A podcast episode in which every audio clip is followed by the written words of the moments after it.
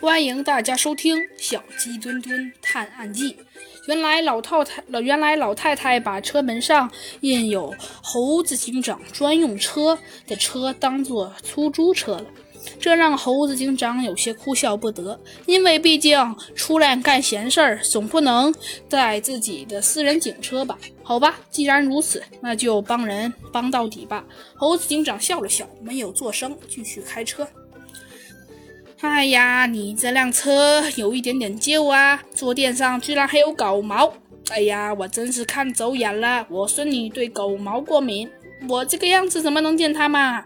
老太太坐在后面，仍然唠唠叨叨说个不停。猴子警长实在有些忍无可忍了，向小鸡墩墩比了个手势，皱起了眉头，回头盯着老太太，然后指指自己的耳朵，又指指自己的嘴，发出了啊啊的声音。那意思可能是谁都能明白了啊啊！你原来是个聋哑人呐！老太太醒悟过来了啊！真对不起，我不该坐你的车呀！你们残疾人自食其力，能不能开车已经很不容易了。你一个月能挣多少钱呢？我听说还要交很多钱，那就更不容易了。瞧我这记性，你你我说啥你也听不见。嗯，算了算了，不说了。老太太又唠叨了几句，终于闭上了嘴。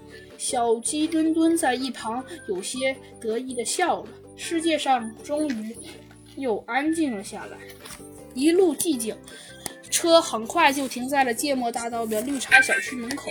老太太颤颠颠地从车下掏出了一个绿皮袋子，正准备交给司机，结果正准备给猴子警长钱，猴子警长却一脚踩起油门。车子比兔子跑得还快，一眨眼间就飞走了。